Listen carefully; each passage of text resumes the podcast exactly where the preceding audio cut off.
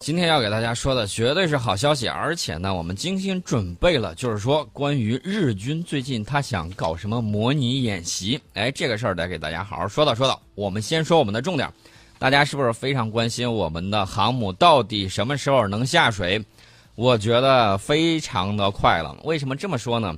因为昨天的时候，国防部记者会非常的有料。呃，我们的这个国防部新闻局副局长吴谦大校是昨天的发言人，他就说，我国首艘国产航母正在开展齐装工作，进展非常顺利。进一步好消息，中方相信不会让大家久等。我觉得这个不会久等是什么时候？大胆预测一下啊，嗯，四月份绝对是好日子。为什么这么说呢？因为四月份会迎来这个海军节，哎，大家都在猜会不会在海军节的时候下水。这个大家可以期待，也就是说，我现在有九成九的把握，上半年就有可能下水。九成九，那不会发生另外的零点一吧？呃，发生了，那不就是下半年吗？啊，下半年，反正今年肯定会下水了。今年肯定会下水。对，而且呢，我们看到昨天有一个消息说，朴槿惠前总统已经被逮着了，然后呢，押往了这个监所。对，但是闺蜜总是好闺蜜嘛，就是跟闺蜜关在一个 这个拘留室里面，但是不能见面，那不能见面。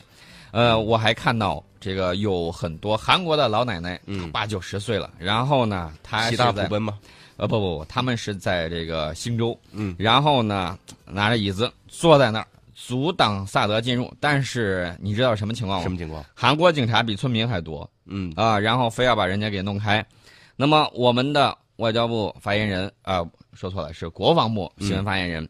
说中方已经多次表示反对萨德入韩，理由已经讲得非常清楚。在此我强调两点：第一，部署萨德绝不会让韩国变得更加安全；第二，反对部署萨德，中国军队绝不是说说而已。这句话可吓人了。嗯，原来的时候我们都是在说这个什么无畏言之不预啊什么之类的。对，现在上上两次已经有两个撞到枪口上了。嗯，那么这个中国军队绝不是说说而已。从建国到现在，我们说话算数。对，告诉你不要越过三八线，你非要过，好打过去。然后呢，我们告诉你勿谓言之不预也。有些国家，比如说那个大白象啊，非要过来，那不好意思，揍一顿。那现在这个说法是不是怕这个国外人现在听不懂“勿谓言之不预也”这句话？换成白话文告诉你，不是说说而已，绝对不是说说而已。所以这个事儿呢，我觉得他即便部署了，其实其实啊，我从技术上给大家讲。当年呢，也有人部署这种超远程的这种雷达，比如说铺路爪，然后呢被干扰了。本来它能够探测几千公里，后来就变成了几百公里，老是被干扰。这个情况已经很清楚。呃，而且呢，最近一段时间，日本特别喜欢炒作，说：“哎呀，又过宫古海峡了。”炒作所谓的中国威胁论。我们知道，日本呢，除了他喜欢自说自话之外，你知道还有什么特点？什么？你比如说，我们跟印尼的高铁，又是日本媒体第一个蹦出来说。这个印尼可能跟中国要谈说这个高铁的这个事儿，先缓一缓，嗯，或者说或者说要黄了，反正人家就是标题党嘛，各种折腾。问题是，日方总是喜欢炒作中国军队正当合法的训练活动。你知道我们这个国防部新闻发言人怎么说呢？怎么说？我觉得跟我说的差不太多啊，心态没调整好，为心病没有治好。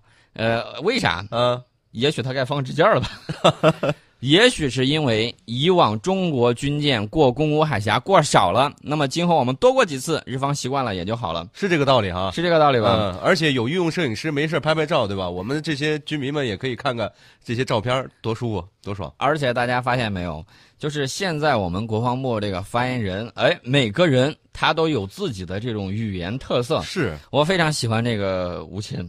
呃，为什么呢？我觉得他这个说话什么之类，跟咱俩比较很有 很有意思啊，很有意思，很有意思。呃，无限大校呢，这个说话确确实实比较艺术。呃，另外大家关心的一些热点，比如说我们的西南啊，中缅边境地方，我方呢，这个在三月二十八号组织了南部战区的陆军空军部队在我方一侧进行陆空联合实兵实弹演习。大家可能说这个地方确确实实比较乱，然后呢，老想着这个到底是什么事儿。我给大家推荐一个地方，推荐一个新闻啊，大家可以看一下，就是我们和缅甸各方在昆明开的那个会，然后呢，我们有这种专门的这种特使，专门到会，批评了谁，让谁帮着去劝这个大家可以看看这个新闻，里头说的一清二楚，大家就知道到底谁在挑事儿。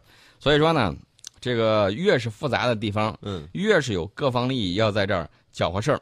我们要知道，日本在缅甸可是投了不少的钱。我们也看到，日本在美国啊，不愿再搞那个什么基金会往外这个支持的时候，嗯，日本说我拿钱拿几百亿我往外撒。你想想，他拿着几百亿扔到水里的时候要听个响呢，他扔到这个其他媒体上他要干什么呢？英国的这个智库都可以为日本所用、啊！现在我们在说《金融时报》，我们通常都说日本的英国《金融时报》，对不对？对，就是这种说法一。万英镑嘛，大家可以看一下前两年的时候，在这个甲午百年的时候，呃，有专家专门分析了，对比了这个甲午嗯，甲午战争时期日方是如何在国际上抹黑我大清的，大家可以看一看。那么现在呢，他依然用同样的这种伎俩，大家要注意。呃，其实呢，我也就是说的，去的次数太少了。呃，下一回啊，下一回轰炸机编队是吧？嗯再来一个环岛游，他可能就觉得，哎呦，你又来了。再来一回呢，来的多了，他可能，哎呦，天天来了就来吧，习惯了习惯就好了。嗯，这军舰挺好看，海景对船挺好看，前两天我还看到有一系列的新闻说，这个南海的岛礁建设快接近完工了，然后有人就炒作下一步，哎呀，中方要把什么武器装备都放上去了。要扩张啊，要什么什么的，我家领土，我嗯爱放什么放什么，跟你有关系吗？对不对？对那你要是这么说的话，那夏威夷那块儿，我觉得不应该放什么武器装备啊，你威胁到整个太平洋的这种安全了，是吧？那么当前南海局势，我们发现总体是向好的。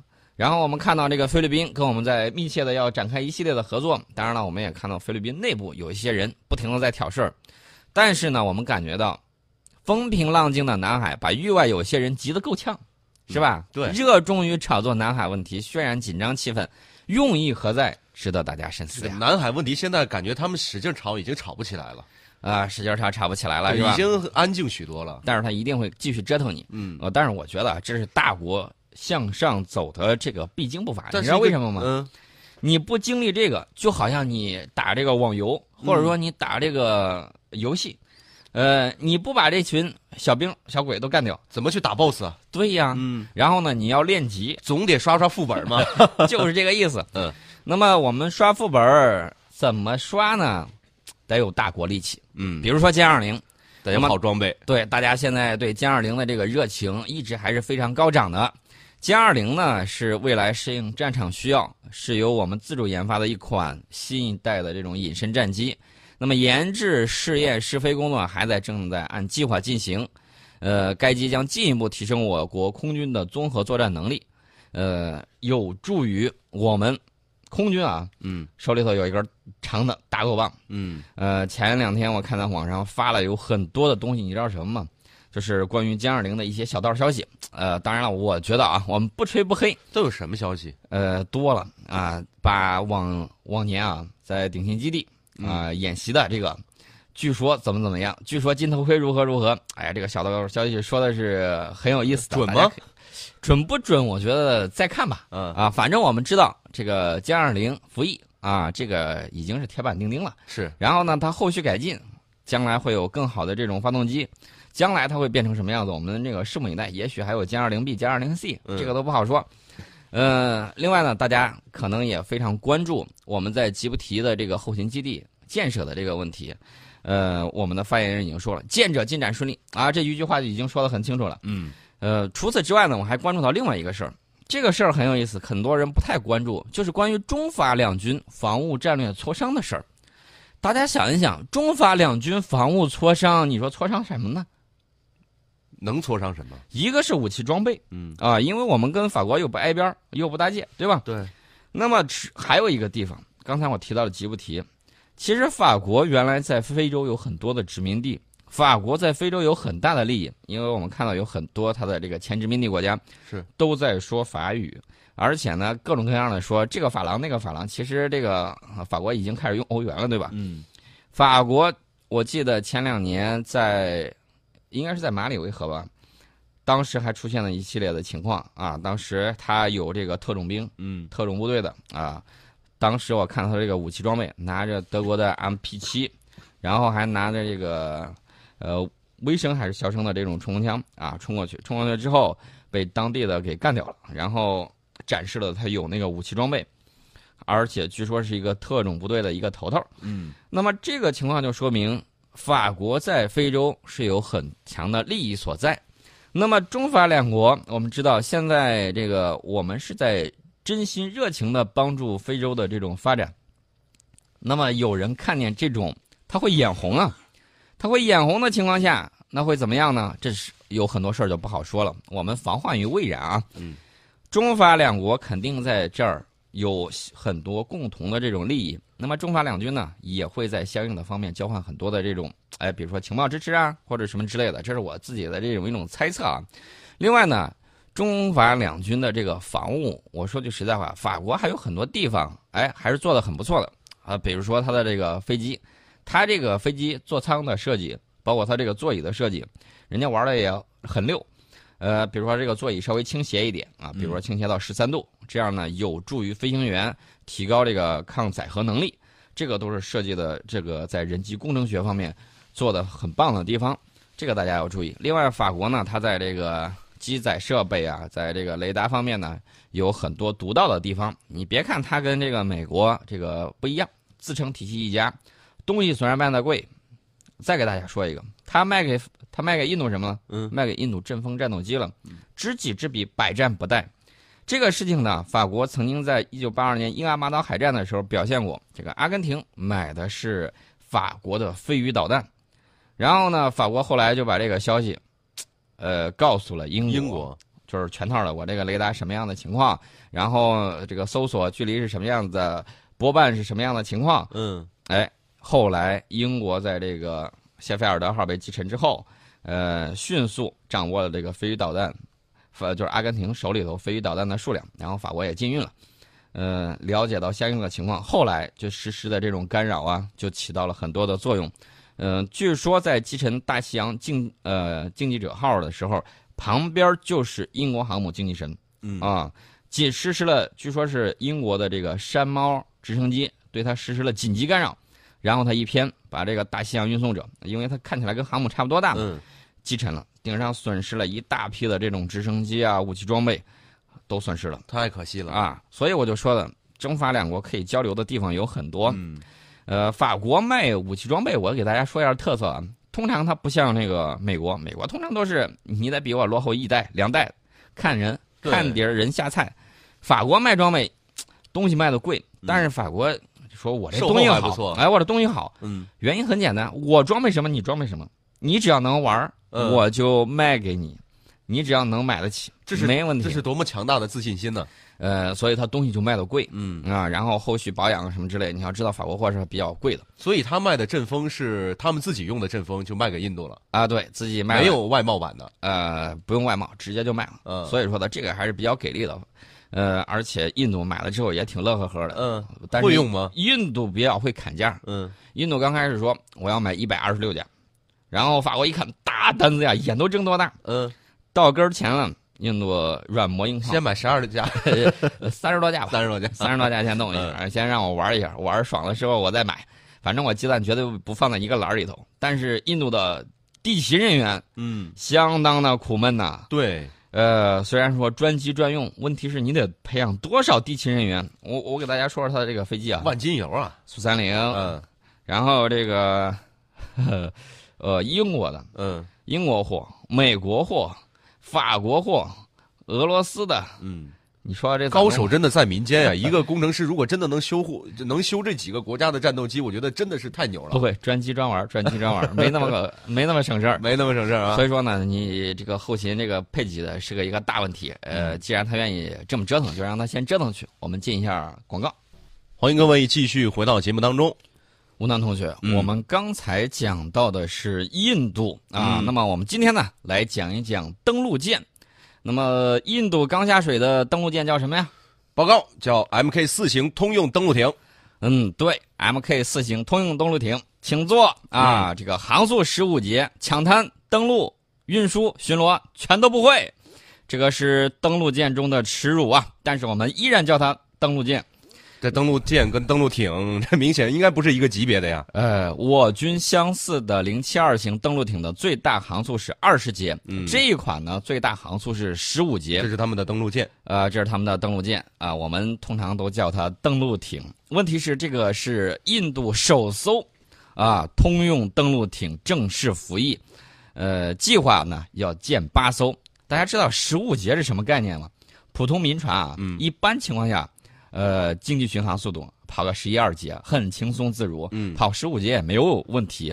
但是你要是抢滩登陆的话，军用登开陆啊十五节就太慢了啊，太慢了，一般情况下得二十节。就被打成筛子了。那差不多就是这么个情况。这个艇全长是六十二点五米，吃水深是一点七米，呃，用了两台柴油发动机，单台功率呢是一千八百四十千瓦。呃，如果说以续航能力十二节的速度去走的话，大概巡航距离是一千五百海里。然后，看到有朋友在这个微信公众平台上已经说了，嗯。说不要老跟那个印度比嘛，我们应该比一些比较高级一点的东西。那跟啊。美国比，啊，咱先不说美国了，咱们嗯。说一个比较有意思的，这是我今天重点给大家推荐的一个东西，就是我看到了一个日本专业军事杂志哦，大家听好，专业哦，专业，然后还专门请了日本自卫队退役的将领，进行了一场中日海空军作战的推演。我大概给大家说一下这个背景，交代一下背景。背景是什么呢？呃，是这个英将的新的大统领上台之后，然后撤走了驻日美军，日本自卫队觉得孤立无援，然后呢，日本将领就认为有可能的冲突，中日空军将首先交锋，然后这个海军出动全面，呃，作战。嗯接下来呢，日本自卫队说我这个后劲儿不足啊，因为这个中国火箭军的强大的导弹部队的这个加入，处于交战区的日军呢，很可能全军覆没。哎，大家听好了啊，这可不是我说的，这是日本的这种退役将领嗯跟他所谓的专业军事杂志一块儿的这种推演。我们待会儿再分析他说的对不对。嗯啊，他说最终这个被中国军队给平定了，说的是这么一个情况。嗯接下来呢，他说这个战现代战争首先要夺取制空权，啊，中日之战如果爆发，也将遵循这个原则。他说，日本将在第一时间出动第九航空团、第五航空团、第八航空团，呃，大概加到一块儿，一共是上百架的 F 十五 J 战斗机。然后呢，在 E 七六七预警机的这种指挥之下，寻找空军主力进行这个拦截。同时，日本的 F 二还有 F 四战斗机也将出动。这个 F 四什么概念呢？呃，大家看一看二代机啊，典范啊，二代机的典范。呃，然后呢，他说，呃，日本的这种飞机嗯将携带这个反舰导弹去搜索我们的舰队进行突袭。他们好厉害。呃，然后 他的推演是，中方将出动的战机将大大多于日军，包括至少二百架的苏三零、歼十一、歼十，还有歼轰七啊，嗯就是我们的这个飞豹。呃，在空警两百、空警五百的这种指挥之下，与日机进行空战。呃，由于中国战机在数量上拥有绝对优势，呃，并且在这个飞行员素质上毫不逊色。大家听好了啊！以往日本说的是中国飞行员没有他飞的时间长，然后不如他，嗯，现在变成是毫毫不逊逊色。呃，其实我要告诉你，我比你强啊！嗯怎么强？我们待会儿再说。他说，预期日本空中自卫队虽然会重创中方，但是还会在短时间之内被扫荡一空。这是日本退役将领自己推演的啊。然后他说，日日本方面继续推演说，如果中方取得制空权之后，中国海军一定会乘胜追击，包括辽宁舰和国产航母为核心的庞大舰队将护送登陆舰艇夺取争议的争议的岛屿。嗯，然后呢？争议的岛屿。呃，我告诉大家，这个这个，你终于承认是有争议的，是吧？我告诉你，中方的啊，你有争议，先一边争议去。然后他说会继续寻找日本海上自卫队主力进行决战。由于兵力分散和俄罗斯的牵制，日方估计会出动准航母两艘，然后十六艘驱逐舰、十一艘常规潜艇的海上集群严阵以待，在残存到空军的配合下，与我方决一死战。嗯，最后分分钟切腹给你看。我首先给大家说啊，这个日军的退役将领的推演嗯有它合理的成分在，但是呢，有时候是违反军事常识的。现代战争符合《孙子兵法》讲的“动于九天之上”。嗯，为什么这么说呢？不是制空权了，制天是权。航航空航天，就是宇宙对，太大家都看到我们的这个长光一号。嗯。这个卫星如何去啊跟着正在飞行的飞机拍的是一清二楚，然后正在地面行驶的汽车看的一清二楚，跟着你看，嗯，你有知天权吗？对，呃，我给大家透露一点，有些国家莫名其妙的喜欢往我们头上发射一些卫星，嗯。干一些不可告人的勾当，突然灵光一闪，砰瞎了，灭了，瞎了啊！什么情况咱不清楚啊，反正这嗯个是知天权的一些问题，你没有知天权，又没有相应的这种情报分析，按他假设的是驻日美军跑了。嗯啊，然后把他自己给撂那儿了。那你有没有知天权？你的一举一动都在我们这儿掌控之中。另外，谁告诉你说了，我们非要跟你先进行空中决战，然后才出动火箭军呢？对不对？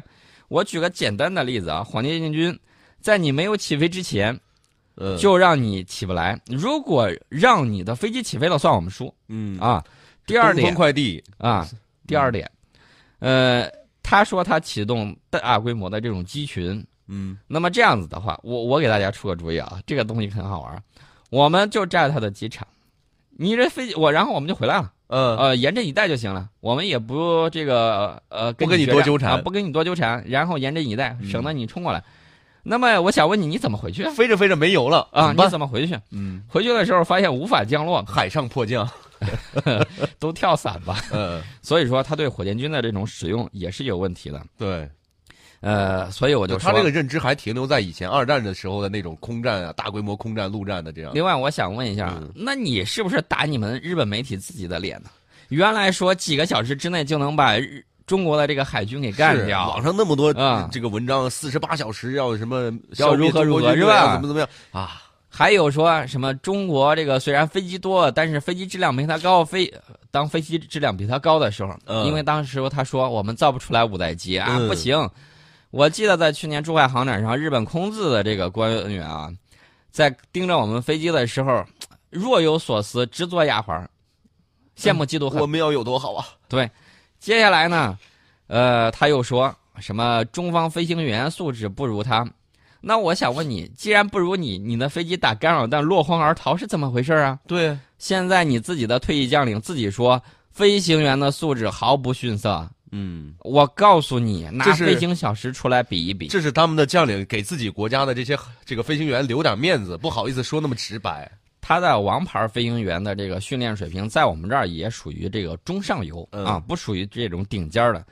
我们这儿顶尖的飞行员，一个一年飞行小时要超过三百飞行小时，他这儿顶尖的就是二百五，嗯，真的是二百五二百五十啊！一般情况下不到二百，大概就是一百多一点。嗯，他的这种普通飞行员，我们这儿随随便便都比你要高出去。他为什么时飞行时间那么短？是不敢飞还是？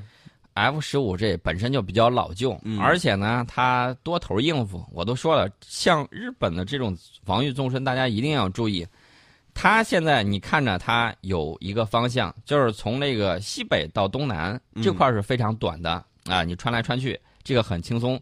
但是如果从它的这个东北到西南的话，嗯，这个就比较远。刚才我是不是口误了？我说的应该是这个西北到东南，嗯然后是这个呃东北到西南。呃，这块防御纵深比较长。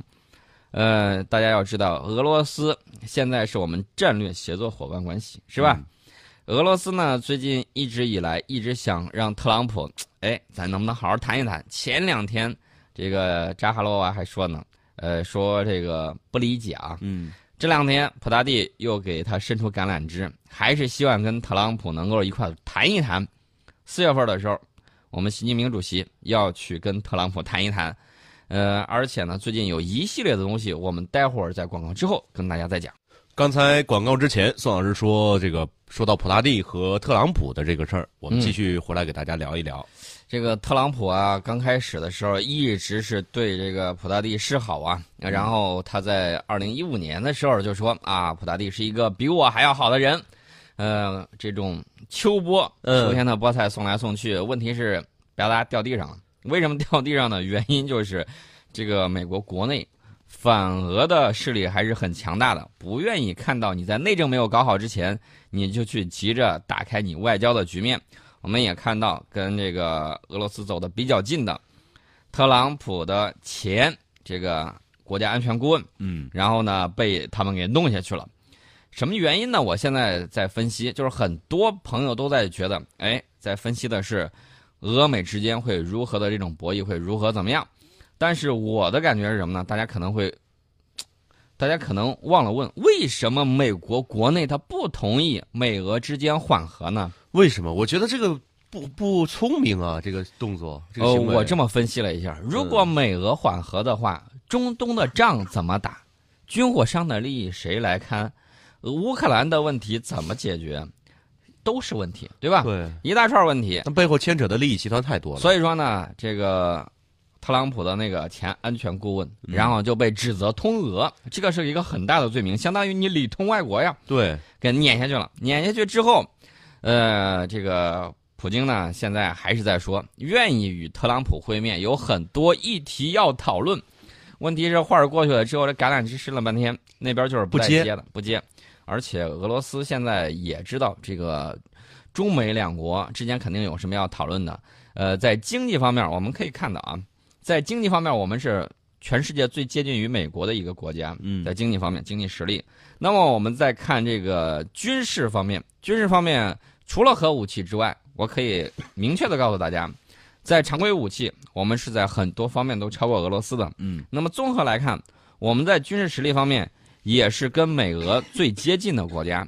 那么这么一两个大国，他需要去见面，需要说一说事情。俄罗斯他自己也会警惕一些的，嗯他肯定会想你会要怎么做呢？那么除此之外，我们不要忘了，还有一个地方就是那个北极。嗯北极的航道现在是越来越通了。那么我们曾经做过实验，怎么实验呢？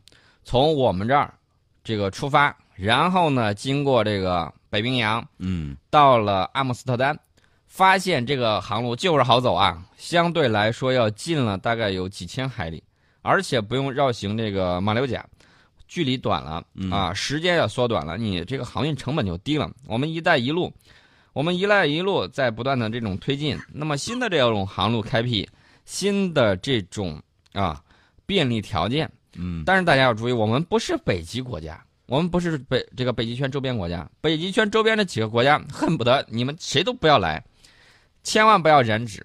那么我们不愿意，我们说我们首先参加过北极条约，嗯然后呢，我们跟冰岛关系特别好，什么原因呢？大家看看冰岛才几百万人啊，然后呢，之前冰岛，呃，冰岛说我们这个呃欠债啊，我们都破产了。当时媒体有很多这样的这种说法，说冰岛破产了，那么我们去帮忙，这忙不是白帮的。对，总啊得有些条件吧。俄罗斯前些年的时候一直反对我们染指北极，但是呢，我们最终啊，这个不断的这种国际关系的博弈，我们就进去了。进去了之后，但是现在还是观察员国，原来观察员国都不让你来，说白了什么意思嘛？就是人家几个有投票权，嗯你们就是看看。我们联合了好几个国家，都谁啊？有韩国，嗯有日本，嗯有印度，我们都要去，我们组团过去，我们要这个参与进去。大家不要忘了，北冰洋下有宝藏啊！咱不说别的，天然气，天然气就是几十亿、嗯上百亿吨的这种，这种规模。但是大家不要高兴太早，大部分是在这个近海大陆架上，嗯归俄罗斯。除此之外，下面还有无尽的这种宝藏。大家想一想，我们是举足轻重的世界大国，这种地方我们能不去吗？肯定得去。我们在那儿只有一个科考站，就几个几个房子。嗯我们在南极有大批的科考站，那房子建的比较大，嗯你可以做的科学实验比较多。呃，当然了，北北冰洋这块儿你想建科考站也不太容易，嗯 因为大部分都是水。呃，我们呢就联合北极圈的这个国家无力开采的。现在呢，俄罗斯啊，我们关系比较近，俄罗斯也同意开发远东。他原来远东在那儿撂荒，他也不开发，你知道什么原因吗？嗯他有一个担心，俄罗斯内部深深的有一个担心，就担心的是人口比例。如果我们这儿人口比例特别大，过去了，他觉得远东地区说不定就不是他的了，他有这个担心。现在平衡来平衡去，发现我们说话算数啊，还是现在还是可以背靠背的国家，所以他就开发了这个远东，也提上了日程。他也希望通过远东的开发，引进日本的力量，引进韩国的力量，然后呢，把这个经济弄繁荣了，他这边阻遏一下从东部向西部流失的这些人口，呃，这是俄罗斯打的一些小算盘。俄罗斯呢，这个在叙利亚问题上的这个跟美国的这个合作是在改善之中。那么在乌克兰问题上，我个人并不是那么乐观。为什么不乐观呢？原因很简单，老有一些国家，呃，不是老有一些国家，老有一些美国将领提出来一些东西，看着压根儿就不是缓和的这个意思。嗯，给大家举一个例子啊，美国欧洲司令，啊、美军欧洲司令，嗯不能说美国欧洲司令，美军欧洲司令提议说，为了对抗俄罗斯，在欧洲增兵一个装甲师。